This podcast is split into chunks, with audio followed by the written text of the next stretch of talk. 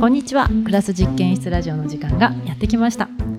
今週は友田ののさんのインタビュー第2回目ということで前回はね小さい頃からの話そして長らく続いた暗黒時代の話そして長く付き合ってた彼と別れて自分とじっくり向き合ったことで世界が少しずつ変わってきた。でコロナによってあの自宅でやっと出会えたデザイナーっていうすごい自分と合った仕事をしていてそんな中コロナで自宅で働くっていう時間になり一食住と向き合ってああなんかどうやったら心地いいんだろうっていう自分の感覚というのを実際実践するっていうことで自分の人生が毎日がどんどんキラキラと輝いていったみたいなそんな変化を語ってくださったののちゃんなんですけども。はい、すごい。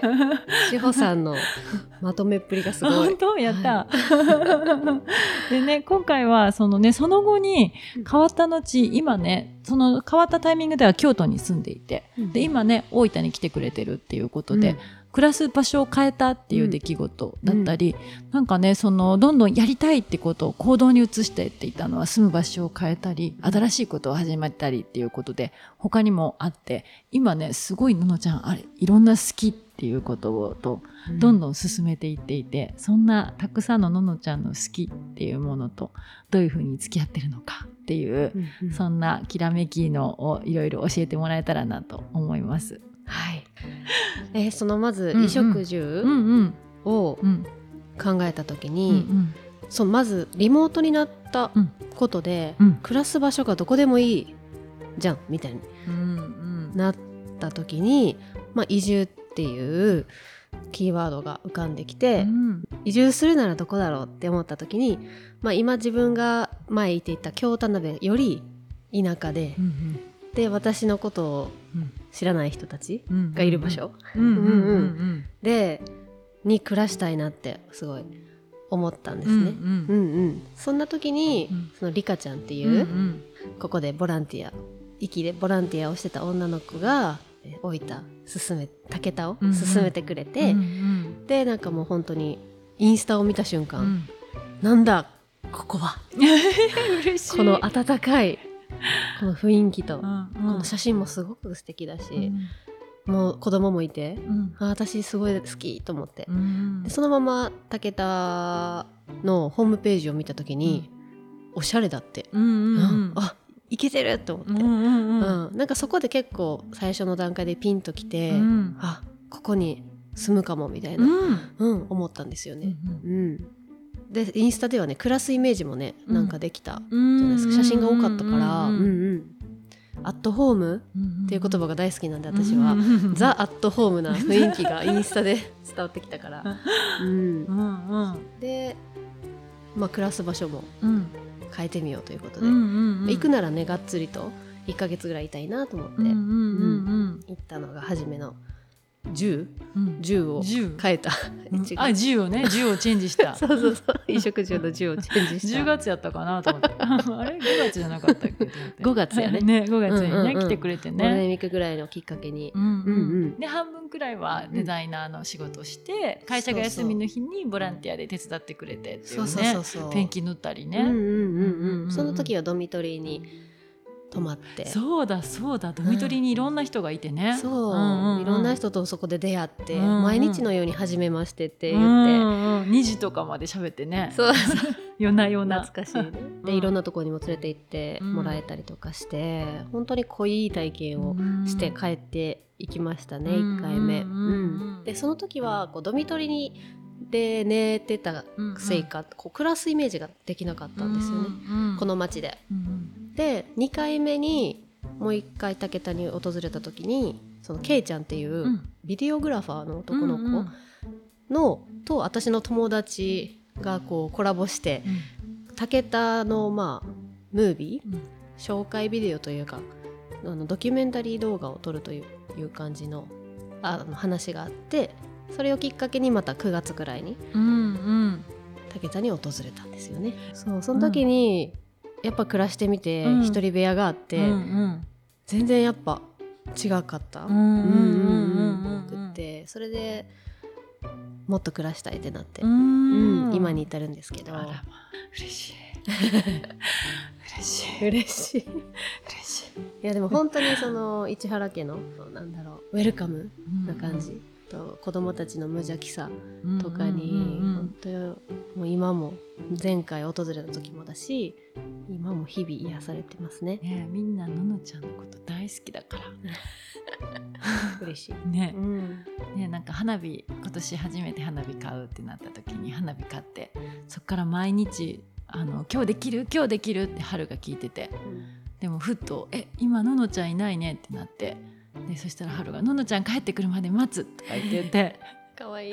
ねそれから一回も花火したいって言わなかった。へえ。うん。ののちゃん帰ってくるまでね。えなんか帰ってくるうん。場所というか、うんふるさと第二のふるさとみたいな感じにうんなって嬉しいね。いて、本当に嬉しい。そのそのケイちゃんっていう男の子と、エリカちゃんっていう友達が撮ったうん。ムービーも、うんうん帰ってくるたけたうんうん。帰ってきたいたけた覚えて覚えてないやんか。帰ってきたけた？たけたうん。そう。すごい素敵な動画が出来上がっているので、ぜひね皆さんにも見ていただきたいですね。ねじゃあねラジこのラジオリリースするタイミングでね、うんうん。改めてクラス実験室でもシェアしようかな。うんうんうんうんうんうん。うんえじゃあクラス場所変えて、で他はなんかね新しく始めたことがいっぱいあるって。うん。うんあ、うん。そう。でコロナをきっかけに、えー、と歌を始めたんですよ、うんうんうんリモートで、リモートで歌を、歌を、うん。そう。私のお友達がうんずっと神奈川県で、えー、と歌のレッスンを受けてて、うんうん。それはリモートではなくてうん。あの対面でなんですけどグループで、うん。うんで、えっとまあ、コロナきっかけにリモートオンラインでのレッスンが始まって、うん。で京都にいる私も受けることができて、うん。ここにいるメンバーたちがうん。もうキラキラと輝きすぎてて、うん。すごいみんな自分の表現をバーってどんどんするような子たち、うん。がいっぱいいてあ私もなんかみんなのなんか一員になりたいってうん。いう思いから、うん歌を始めることになりました。うんえそのキラキラの輝きはどこで見ることができたの？あなん、かその当時リモートで、こうその歌の先生がうん。なんだろうワークショップとかしてくれてたんですよね。うんうんうんうん。うんうんうん。これからどうするとか、うんうん。なんかまあちょろっとこう歌歌のワークショップとかも、うん。うんしてくれててそこでこう画面上で見える彼らの感じとかがすごい素敵だった。うん。じゃあただ単純に歌うっていうだけじゃなくって、うんじゃなくて対話とかそうそう自分と向き合ってどう表現するかみたいな、そう、うん、そう、うん。まさにそうで別にカラオケとかがめちゃくちゃ好きやったタイプでもうん。なく、うん。まあ、歌は好きなんですけど、うんうん。こう習うっていう感覚はなかったんですよ、うん。今まで、うん。うんでもなんかこう歌というか表現したいみたいな、うん。自分を。うんうんうんっていうので始めたんですけど、うん。その歌を始めたことで、もうよりまた人生が開けていきましたね。自分の声にと出会う旅というか、うんうん。いや今まで全然ちゃんと声出してなかったなみたいな、うん。歌じゃなくて喋る声とかうん。人と話す時とかも、うんうんうん。うん全然変わったと思います。えーそうなんだ。そう挨拶とかも、うん。なんか。こんにちはって言うもんね。言そうそうそうそう。そうそう言わん言わん。なんか、うん。やっぱりうん。こう自分のこの発したこ声で、うん。相手の反応って全然変わってくるうからん。面白いなと思って。へ「おはよう」って言ったら「おはよう」ってやっぱ向こうもテンションがうんねうんこう高く返ってくるけど、なんかすごいちっちゃい口の動かないこうく声で「うん。おはよう」みたいな感じだと、向こうもそんなにね。だからすごい声って大事だなと思って、初めての歌のレッスンの時でうん。発声練習をうんしたんですけど、うん普通になんか先生がピアノ弾いてて「あー」とか言うだけなんですけど、泣けちゃって。えー。なんか涙出てきてうん。なんか自分の声をこう出す喜びみたいな、うん。植えてたんだね。植えてたんだ。植えてたのかな、ううん。植えてたのかもしれない。すごい。うん。なんか殻に閉じこもってた時代も長くて、自分のことを表現してない時代が長かったんで、うん、なんか感動したんでしょうね。う出していい出していいんだ。写真も自己表現なんですけど、うんうん、歌うことも自己表現だし、うんうん、踊ることももちろん歌だけじゃなくて踊ったりもするんですよ、うんうんうん、体を動かしながら、うんうんうん、っていうそういろんなレッスンをしてくれるんですけど、うんうん、そこでの気づきはたくさんあってやっぱ人生とすごいつながってるなというか、うんうん、先生自身も歌を教えるっていうよりかは生き方を教えてくれるっていうような先生なので、うんいてるだけでもうなんだろう。うん。なんかみんなといるだけで、うん、どんどん自分がの表現の幅が広がるような感じ、うん、もちろん実践してなんですけど、うん、それがこう今3年続いてるのかな、もう日々日々というか、こういろんなチャレンジをしていくので、うん、その中でも、一人でこれをアカペラで歌ってみようとか、まあ、いろんなこうレッスンがある中、どんどん自分が成長していってるような感じがします。だってねマイケル・ジャクソン踊ってたもんね。踊ってた。歌って踊ってたよね。それも、やりたかったことだって、うん、うんうん。なんかまあその歌のグループで、ハロウィンで、まあモノマネをして歌おうっていう一人ずつっていうのがあって私はもうずっとややりたかったのがマイケル・ジャクソンのダンスで、もうだからもう猛練習して。すごかったもん。でもスーツ着て、髪の毛チリチリにして、え実際パーマでた三つ編みで。あめっちゃかわいいかわいいかわいい。寝る前三つ編みめっちゃして寝るみたいな。すごい。起きたらマジでマイケル・ジャクソンみたいになって、うん、テンション上がりながら。でお母さんとかも巻き込みながら、あれは最高に楽しかった、そう。いうことがこう一つ一つ、自分のやりたいことが実現していってる感じも面白いし、でもその感覚は武田に来ても結構、自分のやりたいことがなんか実現していく感覚がある、えー。ここで武田が出てくるとは、うん。写真の、うん、写真で言うと、うん。うん、こう今までいろんな写真を撮ってきたけど、うん。うん、もっとこうストーリーのある、うん、写真、バックグラウンドがあるような人の情熱とか思いがしっかりこもっている作品であるとか、場所とか、まあ、人もそうなんですけどそういうのを撮っていきたいなってずっと、まあ、思ってたので、武田でそうやって思いのある人たちの写真を撮れてるので、そういうのも実現してるなって思うしこれからも撮っていきたい。え他は他は？他は、うん、いろんな人に会うっていうのも、武田では実現していて、こんなに静かで安らぎある場所なのに、うんうん、出会いには溢れに溢れてるすごいよね。それはもう、うん、息のおかげいやでもなんかののちゃん来てから加速してる気はする。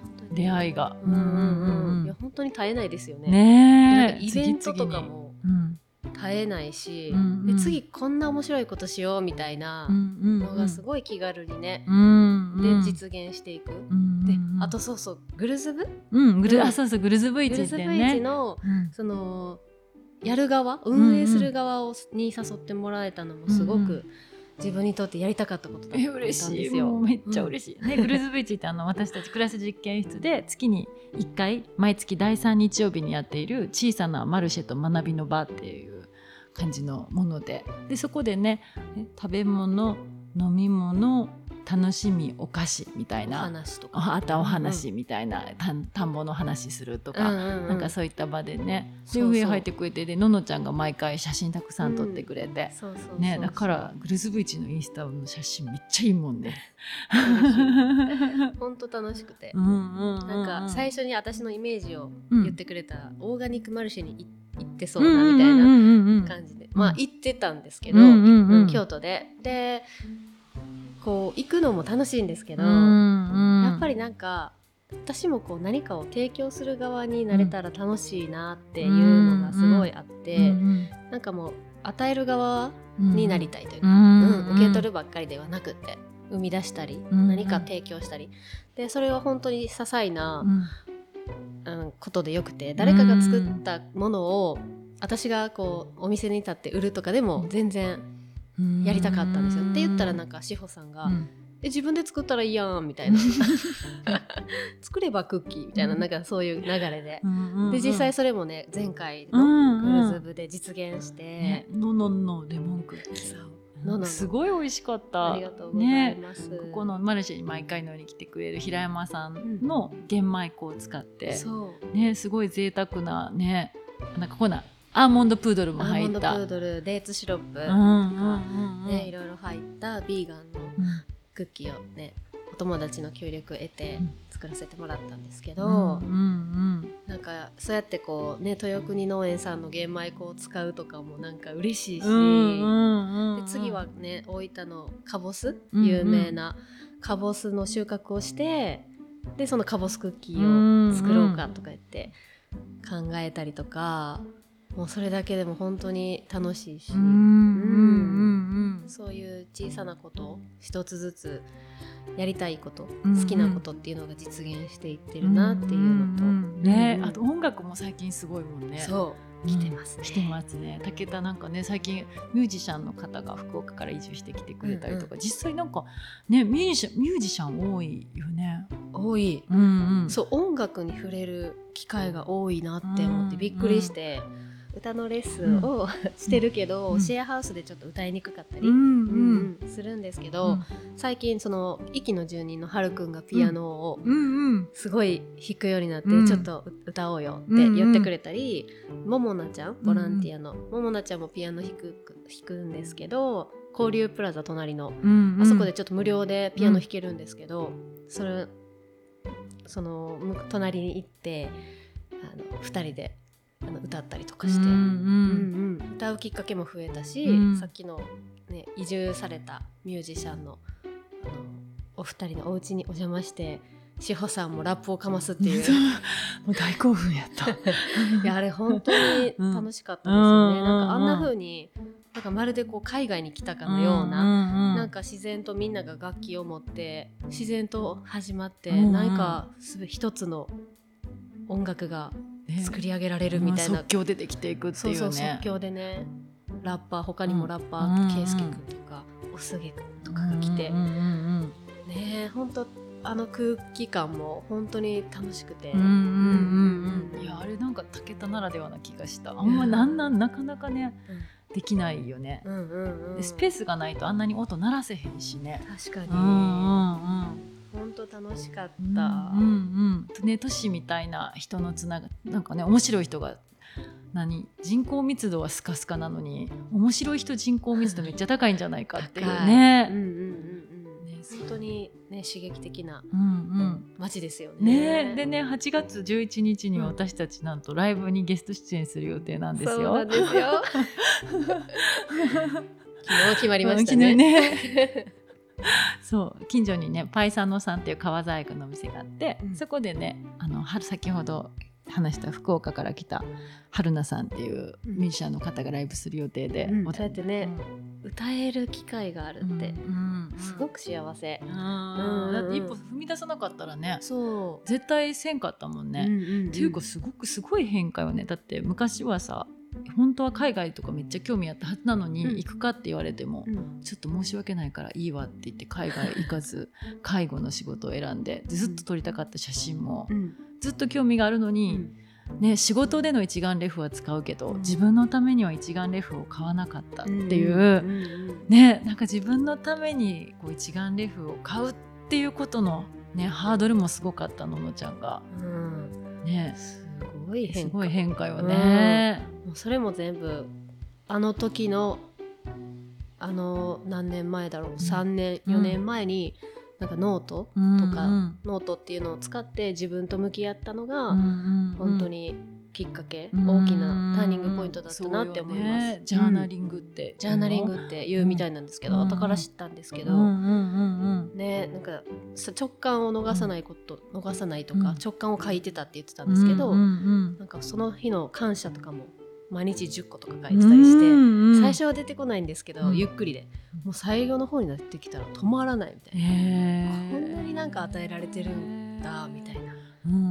結局そのノートを通して、まあ、あり方が全てなんだっていうことに、を知って、自分の意識次第というか、自分の人生は自分で作る、作れるっていうことを知ってもうなんか環境とか人とか関係ないみたいな、確かに確かに。なんかね人生ってやっぱ世界ってあるというかなんか広く広がっていて、うん、で自分は今ここにいるけどこの瞬間何を見るのか、うん、何を聞くのかそして脳に何を残すのかっていうのは本当に自分自身で、うん、ね、広い舞台の中にどこにスポットライトを当てるかっていうね、光を当てないと認識すらできないからね、ね、そのねスポットライトってなんとなくうっすらここに何があるんだろうってあのいうのは、うん、なんとなく暗闇の中でも把握するけど、うん、不安感とかちゃんとしなきゃっていうのが勝ってたら、うんうん、不安を取り除くためとか、うんうん、ちゃんと見せるためのものにだけしかスポットライトが当たらないから、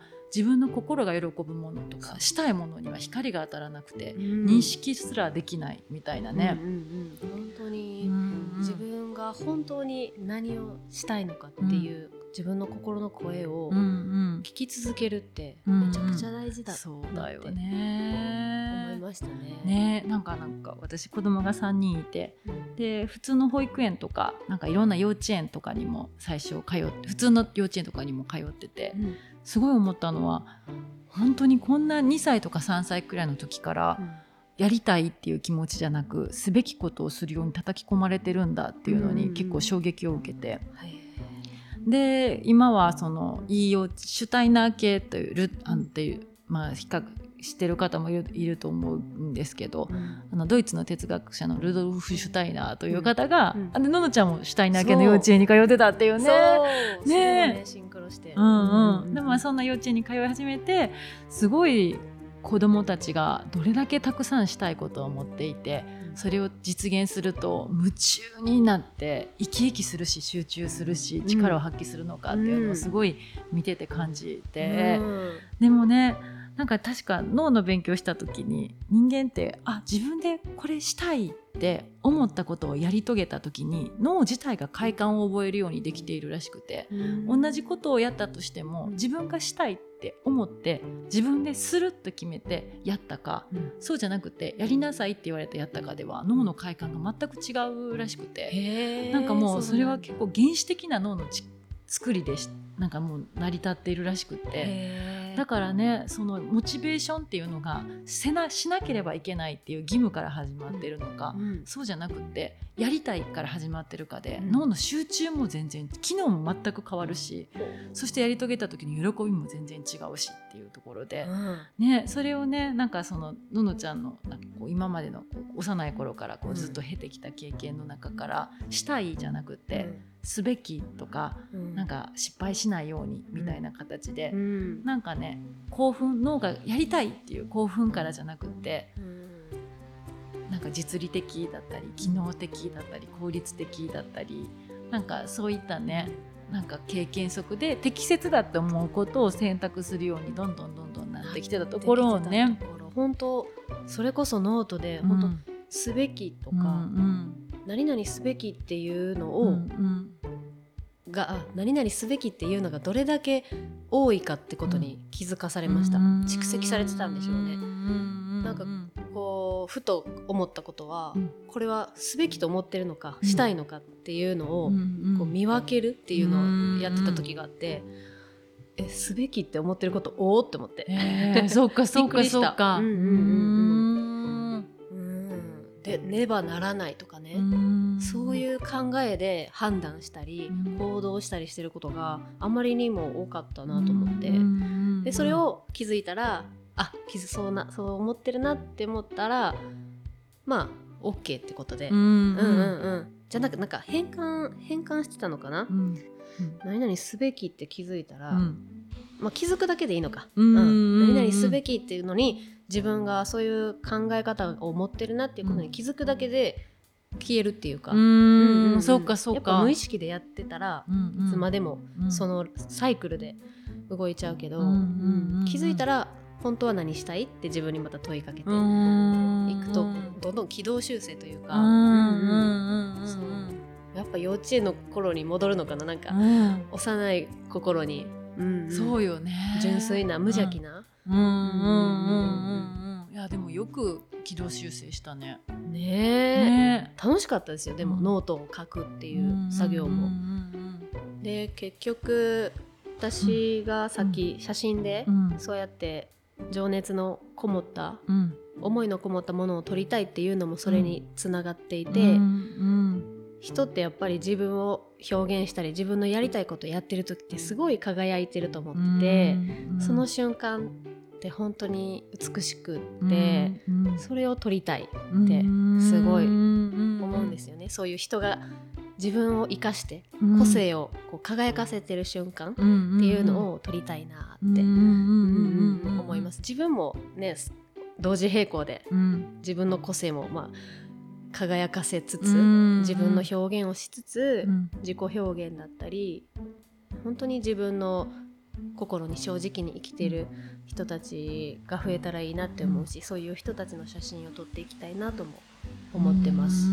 すごい。えなんかさそんなに変われるもの？すごくない？3年でさ。暗黒時代がね、うん、えでも暗黒時代長かった。え何歳まで暗黒時代だったの？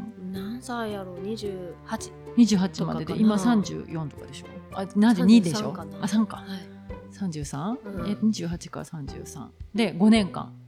うん、うん、うんうん。すごいね。ね。だってなんか人ってねその人の持っている特性って人生の半分くらいかけないと変わらないみたいな聞いたことあって、えー、そうなんだ、うん、いや変わりますよ。ねえ、まあ、あの短期集中型で。短期集中型で。短期集中型で。バババババって。バババババ、うん、でも変わるタイミングやったんやろうね。ね。もうね、うんうんうん、そうだと思う、うん。うん、本当にいいそれぞれ、うん、なんかいろいろあったけど、うん、いいタイミングで変化していったなっていう感じがします、うん、どどの過去も別になかったらよかったとかも思わないし、うん全部があったから今があるなってすごい思うかな。うん、そっかそっか、それは良かったね。めっちゃ決め顔。それは良かったね。それは良かったでしょ？それは良かった。うんうん、いや、そう志保さんも本当、うん、会った時すごいなこの人って思ったのは、うん、結局そのいろいろ私も自分のことを見つめてたどり着いたのが、うん、なんかこういろんな感情って起きるじゃないですか、うん、ネガティブなものもポジティブなものも、うん、でネガティブを否定しないってすごい大事だなと思ってて、うん、で正直にそれを認めるというか、うん、あネガティブだなって思う、そのそこってこうどうしても蓋したり、もみ消したりしがちなんですけど、うん、ポジティブに考えないととか、けどなんか志保さんと会った時にあこの人は全部正直に向き合ってしかもそれを人に喋ってるみたいな。なんか何話してたんやろ私。分かんないけど、うん、常に自分がこんなこと思っちゃったとか、うん、ダメな部分もすごい赤裸々に私とかいろんな人にね話してるのを聞いてて。うん素敵だなって思って。え ありがとう。そうでなんか変なダンスとかもすごいするし、うん、なんか自己表現しまくってなこの人みたいな。なんか。えでも私もなんかののちゃん来てからあの小学生みたいなことしちゃうなって思ってて、うん、でなんか思いついたこと言言って大丈夫みたいな、うんうんうんうん、なんか例えばこうやったら韻踏んでるとか、ギャグとかで、別にそれを自分が思いついてで面白くっていけるって思ってから口にするんじゃなくて 思いついたら言っていいっていう安心感みたいな、そういうのあるよね。小学生。小学生。でもそれめっちゃ大事なでもそれこそ信頼というか,、うん、確かに、うん、で別に面白いって思ってもらえる信頼じゃなくて、うんうん、面白くなくても別にいい信頼みたいな。あ、はい、なんか何何やってんのって思われても、いい信頼みたいな、うんうん。最高やん。最高やん。最高やん。それこそアットホームみたいな、うんね、うんうんうん、本当にそう。ききき？飾らない。うん着飾らない。聞き？聞き？飾らない？飾らない着飾らない、飾らない。飾らない感じ？確かに確かに、うんうんうん、でもそれはまあ私が来てくる前からなんか、そう感じたけどな。本当に、うんうん、ナチュラルな人だな、あそうそう。ナチュラルっていう言葉大好きで私、うんうんうん、何でもナチュラルなものって、よくないですか？いいいい食べ物もね。食べ物も人も、うんうん、確かに自然も。うんうんうん。そうだね。ありのままの姿というか、うんうんうん。気取ってないかっこつけてない感じ、でなんか志保さんも生々しさとかいう言葉好きでしょ？そう大好き大好き大好き。大好き大好き。違うけどそんな感じかもしれない、確かに確かに。いやなんかねえただいい人も面白くないし、うん、ただ悪い人ってそんなおらへんし、うんね、どうせ PR するんだったらなんかあ私コマーシャルみたいな表現とか人間ってに感じたら面白くないなって思っちゃって。でコマーシャルってすごいいいところとか PR したいものが短くセンセーショナルにまとまってるじゃない、なんかそんなにそのしかもうまいやん、うん、から、うまいとなんかあの裏側見たくなる 本当？は、うん、本当はって、うんうん、本当はって、うん、なんかこのレモンの香りが素晴らしいとかやったらでも？とか言いたくなる。で欠点が出てきたとしても、その含めた方が面白いような気がして、うんうんうん、完璧よりね。でなんかあの最近すごい思うことが、うん、もう素晴らしい表現も、輝きも出尽くされてるよなってすごい思って、うん、古代ギリシャの哲学者がさ、うん、今人間が考えてるような悩みも全部なえ考え尽くして考え尽くしたみたいなの聞いたことあってさ、うん、実際そうなんやろうなみたいな。で私が今こうやって考えてこうですとか言ってることだって、絶対誰かもうすでにもっと上手な表現で言ってて。でなんかもうインタビュアーとしてとしてとかだったりさなんかもっとうまく引き出すとかさスムーズだとかさ、うん、もう短くとかさ分かりやすくとかさいくらでももっと上には上がいるんだろうけど、うん、じゃあなんで私がこんなんしてんのかって、うん、なんか別に、うん、表現がうまいとかどれだけ輝いてるかじゃなくて、どれだけ個人その人個人かってことでもいいような気がして、もう本当そう、なんかリアルなのかとか、真実なのかとか自然なのかとか。なんかそれだけでいいような気がして、うん、なんか無理に光輝くダイヤモンドにしなくても、うん、なんか原石は原石できっと美しくて、うんうんうん、でもしも磨かれなんか磨かれて気持ちいいんやったら、うん、磨かれて気持ちよくても全然よくって、うんうん、別にどっちでもいいみたいな、うん、なんかそんななんかリアリティみたいなところが、きっと好きなんだろうなと思ったりして、ね、だからコマーシャルみたいに素晴らしい人見ると「えで?」っ ていや「で」の続き絶対ありますよね、誰でも。何にでも。ある気がする。ね。そこに共感だったり、面白さってね。ね、そこを掘り下げるのも志保さんすごい。うまいですよね。あ本当？得意だし、うん。うん、そこが多分好きなんだと思う、ね、そして人生は続くみたいな、うんうんうん、ね。素晴らしい時代がなんか3週続いたら、うん、素晴らしいのに飽きちゃって暗くなるとか、うんね、暗黒時代があったから今美しいしみたいなね、うんうん、なんかねそういうのがいいよね。ね。えでもなんかさすごいこのののちゃんの話さ暗黒時代がめっちゃ長くて、うん、で多とてつもなく大きな出来事があったんじゃなく自分自身でコツコツ頑張って、見方がこんなにも明るく変わったっていうところがなんかもうすごいよね。ね。ね。親もびっくりするぐらいですからね。すごい。でもでもこれが、新しい自分というよりかは、本来の自分になっただけであってもともとあったんだろうなっていう感覚はすごいあって。なんか嘘くさ、なんかそこにさなんか嘘くささがないというかさ、あれなんていうの？宗教っぽくないしさ、うんうんうんなんか洗脳っぽくもないしさ。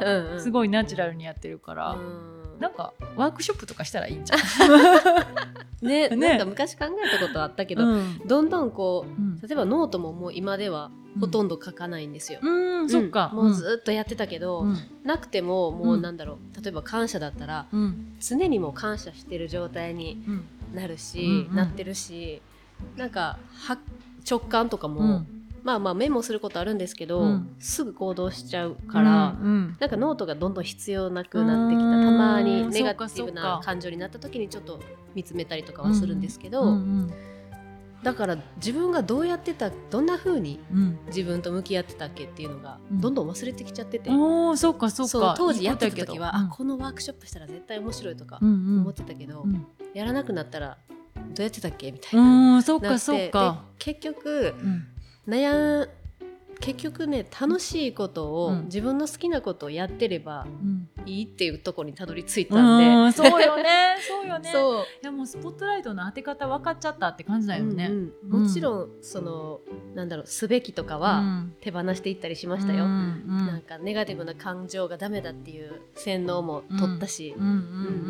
いろんなことをやっての今ではあるんですけど、うんうん、結局周り見ても、音楽好きだったりね、いろんな自分の好きなことを本当にとことん表現してる人って、別にノートとかやってないんじゃないかなとか思ったり、確かに。別にそれが、まあ、私にとって合ってたツールであって、それぞれ何が一番癒しなのかって言ったらやっぱり自分で本当の自分を表現することが、その人にとって一番のワークショップというか、癒し確かに生きることだと思うから、えみんなもう楽しんだらええやんみたいな、もうそういう感覚やから。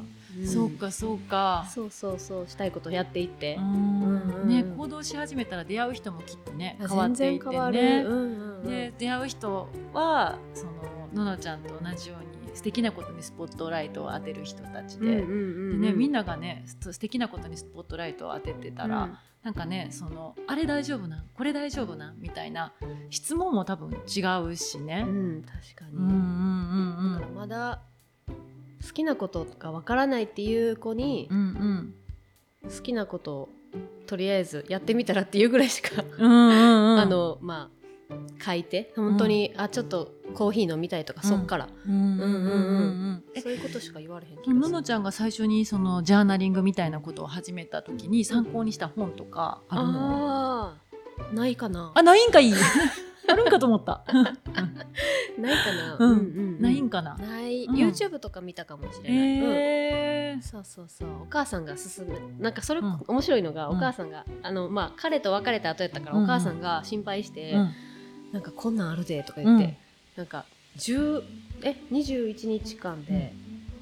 理想的な恋愛を手に入れる方法っていう、こんなんあるでって言われて、なんか面白そうやなと思って、うん、それをやったのが、うん、でもきっかけかも。えー、すごい。そこで、そこでノートに、ノートとペンを用意してくださいっていうやつやって、うんうん、で本当に21日間、朝と晩、ノート向き合ってみたいな、えー、すごい。それで癖ついたのかもしれないですね。でそこではなんかこうノウハウというよりかは、それこそ自分の内側を見つめる、うんことをしてたんで、うん。うんえー、そこからハマったって感じえー、別にそのそこは恋愛そこまで推しじゃなかったの？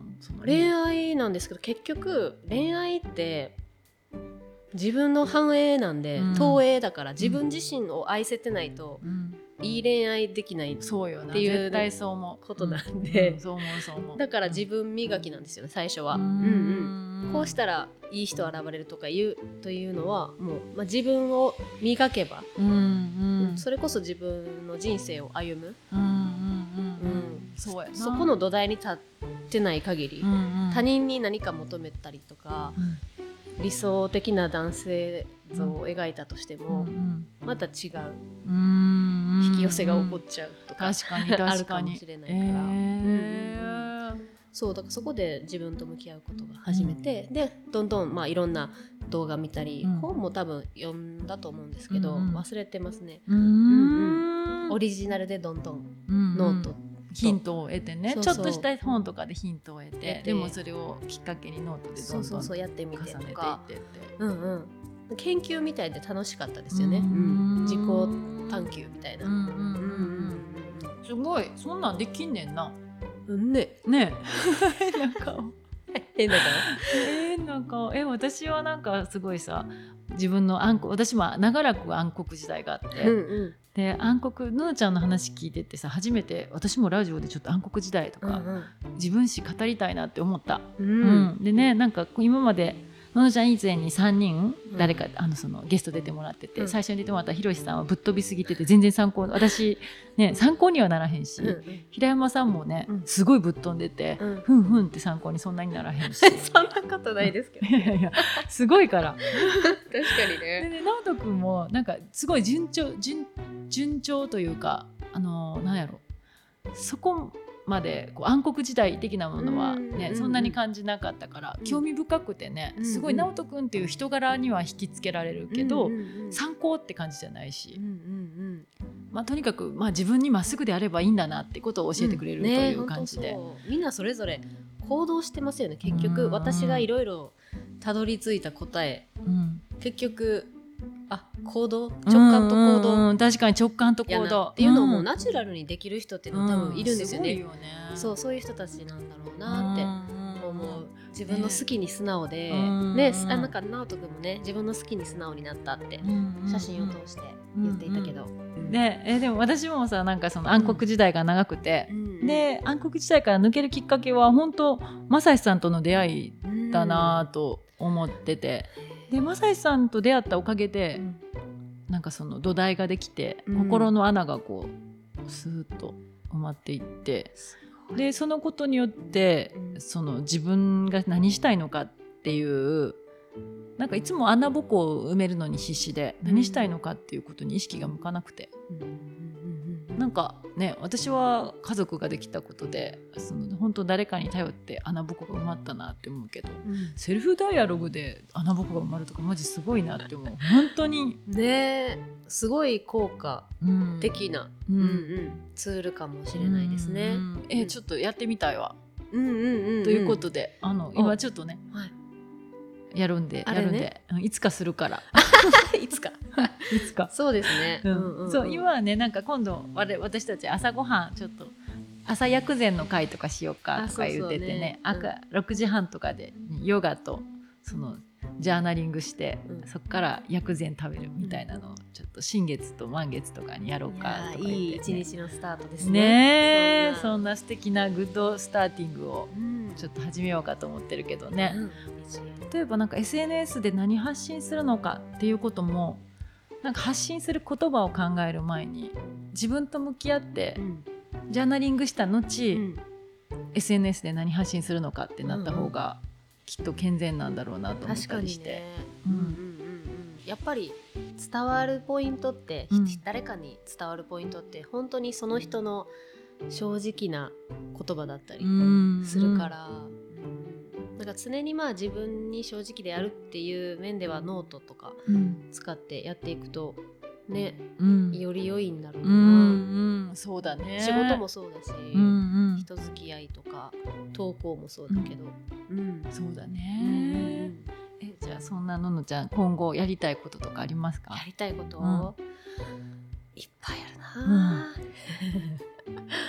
うん、うん、でも歌いたい。歌いたい？歌いたい。歌いたいね、うんうん、やっぱり、うんうんうん、歌おう歌おう、うん、うん、みんなで歌おう、うん、えじゃあ武田歌の武田歌で。うん。武田歌で、武田歌を。歌おう。えでも私もすごい最近歌楽しいから息一回でねクラシック演出息一回でね、もっと歌っていきたいね。歌っていきたいね。気軽にグルーズブイチの後半一番最後私たちの ライブで締めるっていう。めっちゃいい。やるか、うんうん、え何月する？10月とか？じゃあ10月から私たち、はい、あのグルズブイチというマルシェで私たちライブするんで、皆さん来てください。来てください、うん、私はラッパーとして参加させていただきます。いいですね、はい、いやなんか本当になんかこんな感じで、うん、気軽なノリで、うん。新しいことめっちゃいろいろできるのが面白い。ね、ののちゃん単語も始めたもんね。あ、そう。